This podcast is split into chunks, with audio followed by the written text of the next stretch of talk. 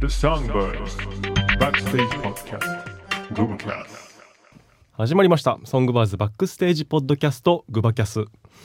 この番組は神戸出身東京在住セルフマネジメントセルフプロデュースの3人組ロックバンドザ・ソングバーズがお送りするバンド活動の裏側やメンバーの素顔を紐解く楽屋トーク番組です自己紹介じゃあソングまずボーカルギターの上野浩平と北ボーカル松原裕二とドラム岩田義秀ですお願いしまおす願いします。さてさてはい、はい、おめでとうございますありがとうございますざいます。前回ね、えー放送を見てくださった方は、えー、分かってると思いますがうんはい、ミッションインポッドキャスト、はいうん優勝者は吉出でした第1回優勝者ですというストかレート勝ち。このコーナーまだ俺しか買ってません ストレート勝ちですよ、はい3ポイント選手でやってきたんですけど、はい。もうちょっと泣きの1回も勝っちゃったんうで、んちょっと勝ちすぎて気まずかったなそうだね とりあえずはい。商品のはいフルーツですやったは買ってきいました。えーこちら高級な紙袋に入っております が、ちょっとじゃあこちらで開けさせていただきますね。はい知る人ぞ知るはい。もうお店ですよこれはねうん。西村フルーツパーラー西村フルーツパーラー。おーはい、えーその中から梨をやったチーョイスさせていただきま した。 いいじゃないですかおめでとうございおますめでとうございあまりす。がとうございますいただきますか。いただいていいんですかもちじろゃあんちょっと。みんなはどういうフルーツを想像してたんでしょうねこれねあの、どういう絵でこんな感じですけどもですけどもねですけども第1回の商品ははい。こちらなしということでじゃあ早速ですが、はい、うんいただきたいと思います、はい。はい、おい。大いきい。い音やなうん非常にみずみ ず非常にみずみずしくて、美味しいですおめでとうございます、ありがとうございます。これは梨は旬なんですかね秋ですからねうん美味しそう。まああのピオーネとかねうんシャインマスカットとかうん。まあ5 6千円台のものとかが並ぶ中、はいはいはい。 500円ですいや第一回目なんでカットなしとして高いんですけどねそうそうそう。うん確かにねそれも麻痺してまししたね、もう本当に。だから、もう存分にうん美味しく召し上がってほしいのと、はいプラス、た。うん。まあ、あの、泣きなしの1回でね、俺らは負けたので、うんはいその時に、じゃあ、うまい棒つけてやと言ってたんで、おうおううん。買ってきましたあ。買ってきたはい、うまい棒5種類あります。おこれを全部もらえると思ったらお間違いもいいところ で、そうなんこのガチャで味を決めてもらいます。はい。ちょっとね、このガチャね、ちょっと、中に書いてあるんですよ中に味が書いてます。 5種類の割にちょっとね あのカプセル数多いですけどはいじゃあ、引いてもらって。はい、はいうん何味でしょ何なんか何企んでるう何が企んでるいや何味でしょうっていうだけですから俺だとして開けはますね コーンポタージュコーンポタージュ味おめでとうございますやったはいということでー残りの4つえほんほんまにもらっていい何どうしたんですかなんか企んでそうやったから 企んでそうっ大丈夫てこと大丈夫いやこのこれも欲しいということですか、あはい、はい、じゃあ引いてくださいまだあそうですチャかンスをあ出てきたあと残り4つはいはい外れ外れです 没収ということで没収されたはいじゃあ今回はコーンポタージュ味のみということでありましたこれはもらえるんですね はい、もらいます。おめでとうございます。ありがとうございます何ちゅう 後味悪い即没収ということで。 早っかったなた。は い。いやでもとりあえずはい。梨とコーンポタージ友ュ達はいただきま した第1回大会こういう感じでい おめでとううございました。ありがとうございますありがとうございました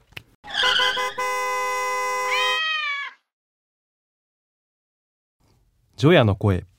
このコーナーでは年越しに煩悩を持ち込まないためのジョヤの鐘にちなんで自分の煩悩に周波数を合わせたリスナーさんからのジョヤの声を募集し公平和尚から明日をすっきり迎えるためのお言葉をいただきますはい。ということで、おしょう。今日もね、懺悔のメッセージが届いてますのでありがとうございます私が代わりに代読をいたしましてはい。ありがたいお言葉をいただこうかなとうん。思います、えークックルさんうん。お疲れ様ですお疲れ様ですえー先日私は電車で外出をしていたのですが車内の座席に座りふと下を向くとあることに気がつきました羽織ったシャツの下にはヘルシンキラムダクラブのロゴが入った T シャツそして膝の上にはザ・ソングバーズのビッグハグトートバッグうんどちらも気に入って普段使いしているグッズなのですがくしくも初めてのダブル使いでしたなんだかビルの看板みたいで恥ずかしくなりそこからトートバッグのロゴを内側に隠して過ごしましたよく考えてみればそんなにロゴが目立つデザインでもないし広告塔になった気分で堂々と歩いてもよかったのかもしれないなと思っていますビッグハグトートバッグ含めグッズはこれからもどんどん使っていきますがせっかく持ち歩いて大好きなバンドのグッズを堂々と身につけられなかった罪悪感懺悔としてつ伝えさせていただきますなるほど。それでは一つ、えー詩を読ませていただきたいと思います。星とタンポポ青いお空の底深く海の小石のそのように夜が来るまで沈んでる昼のお星は目に見えぬ見えぬけれどもあるんだよ見えぬものでもあるんだよ金子みすずさんの詩ですおーありがとうございます。なんかちょっとしてたような気がする、あこの詩をうね、ん聞いたことがある割と有名な詩を今回ははい選ばせていただいたんですけども、まあこれはですねあのー、和尚もソングバーズに属しているので和、尚は一人称和尚なんですねはい、あの和尚もね、 ソングバーズに一応属しているのであそうですかソングバーズ側の気持ちでちはょいっと読ませていただいた詩になるんですけれども、はい和尚としてはですねやっぱりこうもう好きでいてくれてそのグッズを身につけてくれてるだけで十分嬉しいですから、うんそれが表であろうと裏であろうとそこに存在してるということはね、えー変わらないですよということをおー伝えようかなという引用させていただきました。いいですねはい、確かにね。うん決して私たちはこうグッズをね、こう普段使いしてほしいというねうん、思いのもとで作ってますので、その決してそのロゴを隠してほしくないとは思ってませんからね。うん、そういう意味でうんこの詩を選ばれたということではい、使ってくれるだけで嬉しいです。ありがとうございまありがとう和尚す。ではもう一人いきますね。はい、仮暮らしのママスパゲッティさん。はい。お疲れ様です。私の懺悔ですが、20歳の娘の洋服を時々黙って借りていることです。ほら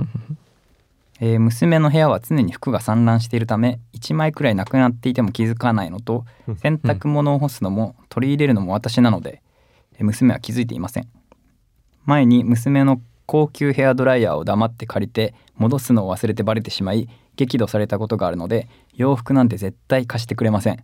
バレる前にやめて自分の服を買えるようにしたいですとのことですなるほど。じゃあこちらもですね、えー一つ詩の中から一部を引用させていただきたいと思います。はい私を名付けないで娘という名妻という名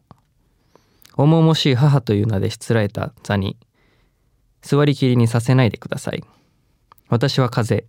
リンゴの木と泉のありかを知っている風新川和恵さんの「私を束ねないで」という詩の一節を引用させていただきましたありがとうほうはいこれはどういうことでしょうかそうですねそろそろあのちょっとあのまあ弟子がいるので、うん僕がどういうふうに解釈したかっていうのをちょっとこう逆に考えてほしいなと まだこのコーナー一応2回目なんです けどで結構前回も頑張ったかなとは私は思っているのですが解釈一回とりあえずちょっとうんなぜこの詩を、まあ、選んだのかという解釈まああの正解は特にないですからはい 弟子としてはですね、まずあれですねあの娘と母という関係であるからこそはうんうんこう何かを黙って借りることが良くないコミュニケーションを取りづらいという関係性にまずなっているんだと思うんですね。うんうんただそれを振り払い一言でも例えば友達のように相手をうん貸してと言ってそれをいいよと言ってもらえればそれを借りることはできるのではないかといううんそういった関係性を、えーうまくこう崩すためのこう一つのねこう助けとなるような詩だったのではないでしょうか。なるほど。大正解ったまさかの耐えた耐えた弟子耐えたまだ一番弟 子その通りす ぎる一番弟子よかったいや嬉しいですこんな優秀な弟子を持て てすごいですね。はい合ってたんですねもうその通りその気話持し出ちしてでから考えましたけ ど今よかったまあでもそうですよねう、んうん、こういう経験ありますかでも自分がうん息子としてうんうんうんなのかとか、ありますね僕怒はって怒りますかやっぱもし父さんがうん勝手に自分の服着てたわ同じパターンでいくとうん結構まあ真逆なんですけど、うんうんうんまあ僕はよく父の服を借りるんですよねおおなるほど。へうんー実家とか帰った時もいまだにうん。結構まあ背丈が似てるんで、はいはいはい。もう勝手に来たりするんですよおお。でそれを、まあ、うちの父は嬉しそうに文句言ってるんですよあまたあいつ俺の服着てるでみたいなこと をーいい話だな。言ったりするんですよねうんっいい話するなお師匠は。ていうのはあるんですうけんうど、んうんはいそういうのはあるよね。こう、うんまあでも自分が来たい時になかったら怒るとかあるかもし確かれないにそれはもう全然あります、兄弟とかでもありますし、ね。あるああるある、ううんんただ自分の服を変えるようにしたいですね。どういうことなんですかねこ れ。最後ね。 最後ねこれバレる前にやめて選べ自分が選んでるものよりも娘の選んでる服がいいっていうことかもしれないですね。あこうー確かに確かでにもすごいあいいいい話だなと思いますけどね、そうかもね今日も以上2つのはい。残業答えましたはいありがとうございましたありがとうございました。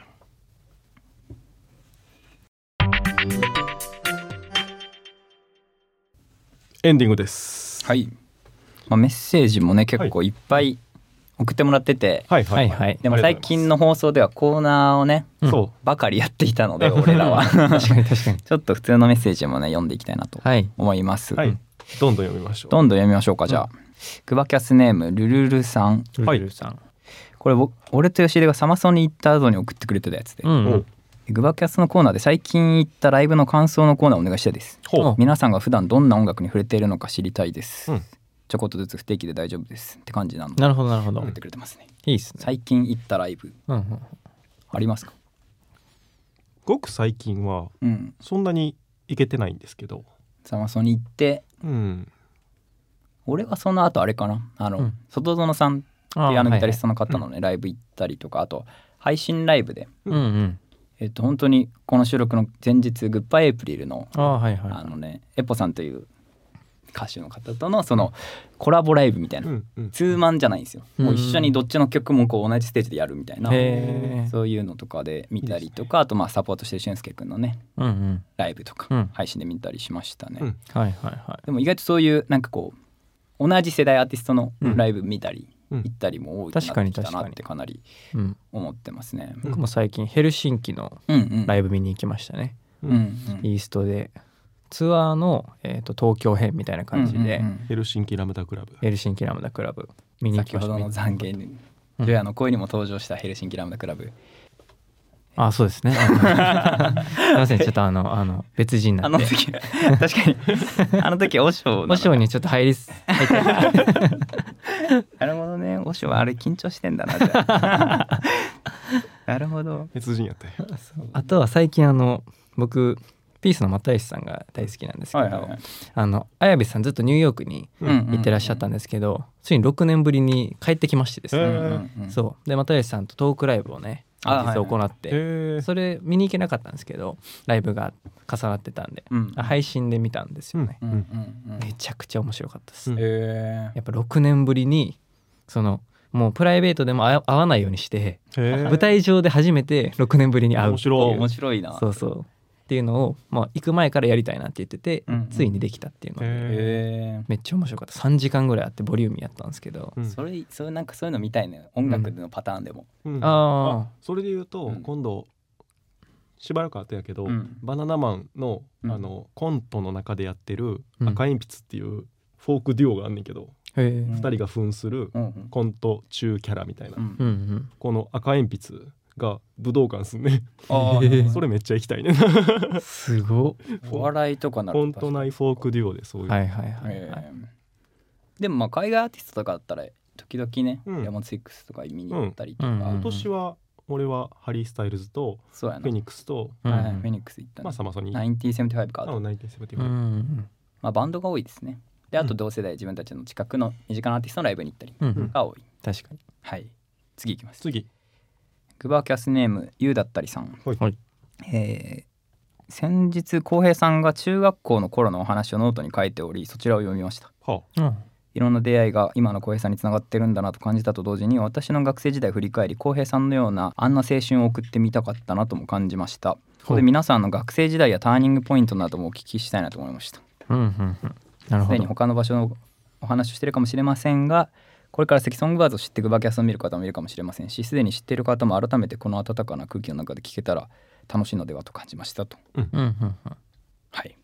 はターニングポイントうんうん学生時代の話とかうんうんなんでしょうねその時は多分僕は中学時代のうん話をノートに多分書いてて、うんうんまあ